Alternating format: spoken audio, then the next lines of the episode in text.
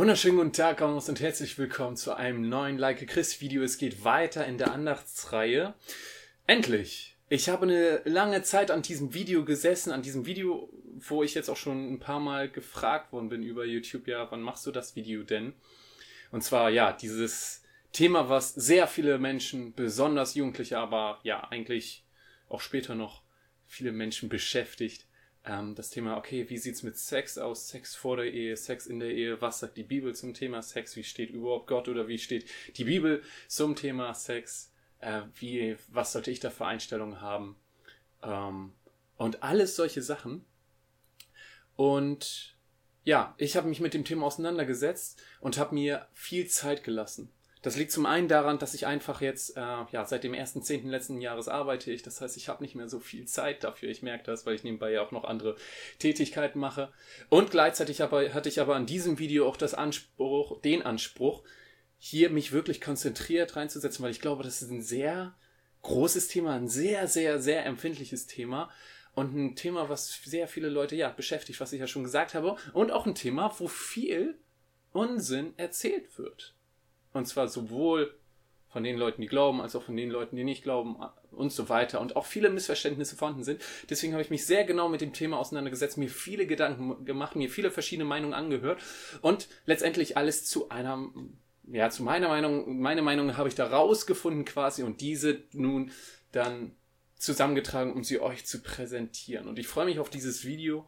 Ähm, und ich hoffe, dass es dir richtig viel hilft, dass du davon einiges mitnimmst.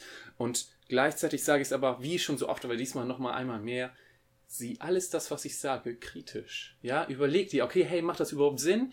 Stimme ich ihm überhaupt zu? Und wenn nicht, dann forsche selber in dem Bereich, ja, und schreib auch ganz gerne Kommentare drunter, wo du was, vielleicht was anders siehst. Oder, ähm, ja, genau. Also, weil ich denke, ich habe mir viel äh, Gedanken gemacht und so weiter, aber auch ich bin nicht das Brain, das sowieso schon mal nicht, aber auch nicht das Brain, was voll den Durchblick hat, was welche Bibelstelle wie meint und so weiter. Ja, genau. Gut. Auf jeden Fall wünsche ich dir viel Spaß bei diesem Video.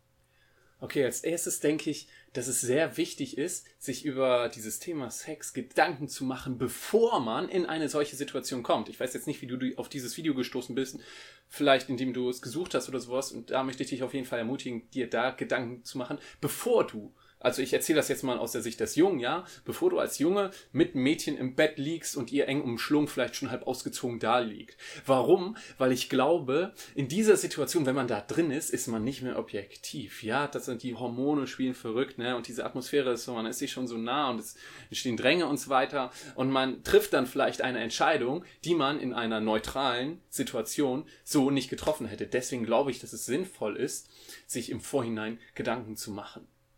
Als erstes möchte ich einmal kurz beleuchten, wie überhaupt die Bibel zum Thema Sex steht. Weil das Ding ist, ich habe von einigen Freunden und auch von Bekannten, ähm, vor allem von welchen, die ähm, nicht gläubig, gläubig waren, aber auch von welchen, die gläubig waren, diese Aussage gehört, okay, hey, Sex ist doch laut der Bibel nur zur Fortpflanzung da. Okay? So, ich weiß nicht, wie sie auf diesen Gedanken gekommen sind. Es wird bestimmt irgendeinen Sinn haben, die werden das ja nicht einfach so gesagt haben. Aber genau diesen Punkt möchte ich einmal beleuchten und dazu möchte ich erstmal zwei Bibelverse vorlesen. Und zwar als erstes 1. Mose 1, Vers 27. Gott schuf den Menschen in seinem Bild. Im Bild Gottes schuf er ihn als Mann und Frau schuf er sie. So, und dann vier Verse weiter, 1. Mose 1, Vers 31. Und Gott sah alles, was er gemacht hatte, und siehe, es war sehr gut. Okay, was schließen wir aus dieser Bibelstelle? Wir schließen letztendlich daraus, okay, Gott hat also offensichtlich den Menschen als Mann und als Frau geschaffen, inklusive Geschlechtsteile, auf jeden Fall, die waren damals schon vorhanden, und er sah, dass es sehr gut war. Und wichtig, als er diese, auch die Geschlechtsteile geschaffen hat, ist er nicht irgendwie rot geworden und hat gedacht, hm, die müssen die jetzt aber verdecken und so weiter und die dürfen nur einmal vielleicht oder zweimal, wenn sie zwei Babys machen wollen oder drei. Aber ansonsten, nee, das überhaupt nicht, sondern er hat es geschaffen im vollen Umfang und sah, dass es sehr gut war. Interessanterweise, dieses sehr gut kommt in der Schöpfungsgeschichte nur ein einziges Mal vor und zwar in dem Moment, wo Gott den Mensch schafft, schuf, geschaffen hat. Ne? Vorher, wo er die Tiere schafft, die Erde und so weiter, dann sah er, dass es gut war. Aber nur beim Menschen sah er, dass es sehr gut war. Und das Ding ist, mit dadurch, dass Gott die Geschlechtsteile im Menschen geschaffen hat, hat er automatisch die Voraussetzung für Sex geschaffen. Logischerweise, wer im Biologieunterricht zugehört hat, wird mir da wahrscheinlich zustimmen. Ähm, ja, genau. Und der hat es gemacht und sah, dass es sehr gut war. Ja, das heißt, dieser Punkt, dieser Mensch inklusive seiner Geschlechtszelle, hat einen ganz speziellen äh, Stellenwert und etwas sehr Gutes. Das heißt also, Gott kann dadurch schon erstmal nicht gesagt haben, ja gut, okay, hey, ich schaffe dir jetzt mit Geschlechtsteilen und das finde ich den totalen, das finde ich richtig Hammer. Aber diese Geschlechtsteile sollen eigentlich nur eine Nebenrolle haben. Das kann einfach so nicht der Fall sein. Okay, das ist so mal als ersten Gedankenanstoß. Das geht noch viel weiter. Das ist der wichtige Punkt bei dieser Andacht jetzt. Vieles, was ich sage, das entwickelt sich auch mit der Zeit. Ja, das ist nämlich jetzt nicht das Hammerargument, was das schlägt, aber das ist so ein erster Gedanke, den ich reinbringe. Okay, gut. Und das Ding ist, nicht nur da ist, hat die Bibel so mal Punkte vom Sex aufgegriffen, sondern die Bibel ist an richtig vielen Stellen voll vom Thema Sex. Und das Ding ist, sie nimmt da oftmals auch kein Blatt vor den Mund. Das ist ganz interessant. Dazu gebe ich jetzt einfach mal ein Beispiel. Und zwar Sprüche 5, Vers 18 bis 19. Deine Quelle sei gesegnet. Erfreue dich an der Frau deiner Jugend. Die liebliche Hirschkuh und anmütige Gänse. Ihre Brüste sollen dich berauschen jederzeit. In ihrer Liebe sollst du taumeln immer da. Okay, sich an den Brüsten der Frau berauschen, in Liebe taumeln, aber bloß keinen Spaß beim Sex haben. So, ne, quasi, also, ne, das ist eine, so eine Sache zum Fortpflanzen. Das ergibt einfach keinen Sinn.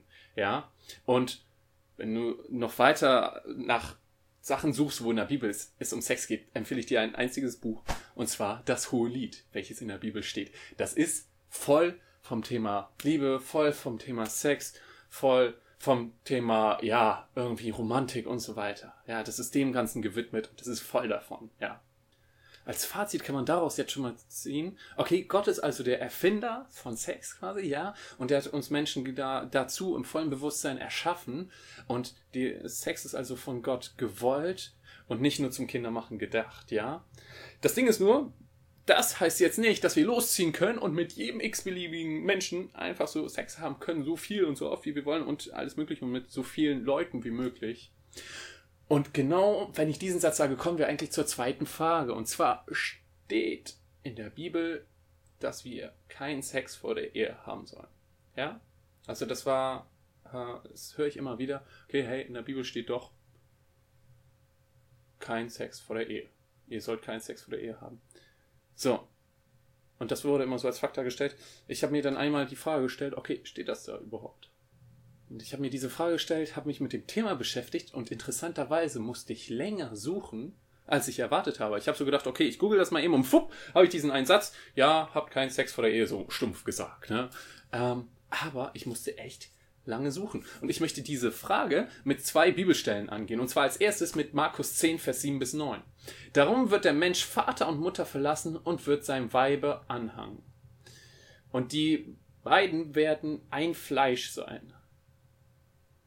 So sind sie nun nicht zwei, sondern ein Fleisch. Was denn Gott zusammengefügt hat, soll der Mensch nicht scheiden.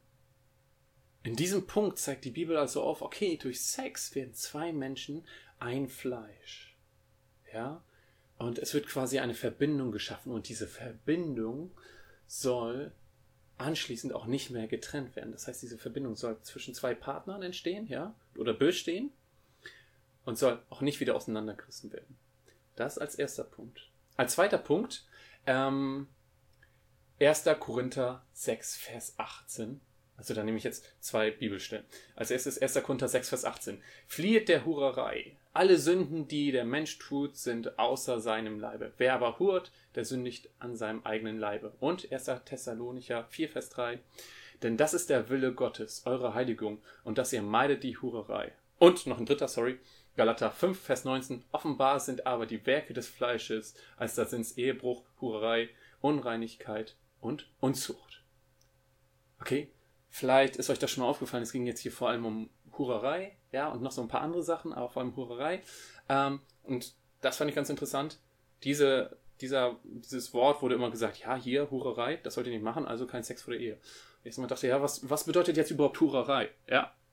Ähm, Und die haben nämlich so gedacht, okay, eine Hure, das ist sowas wie eine Nutte quasi. Das heißt, man sollte nicht auf den Strich gehen. Sag ich jetzt mal stumpf, ne? So, das habe ich darunter verstanden, wo ich gedacht habe, ja, okay, das ist jetzt ja unbedingt nicht was, was gegen ähm, Sex vor der Ehe spricht. Aber ich habe nach einer Definition danach genau gesucht und ähm, man kann Hurerei so ähm, wie folgt definieren. Und zwar mit Sex mit wechselndem Partner oder auch Sex außerhalb der Ehe.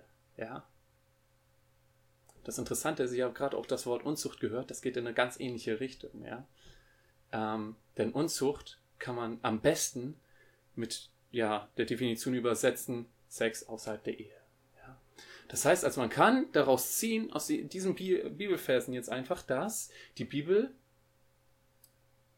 gegen Sex außerhalb der Ehe ist okay, man muss etwas länger gucken, man muss sich mit den Bibelversen auseinandersetzen, aber gerade das ist auch das, wie man meiner Meinung nach die Bibel lesen soll, ja?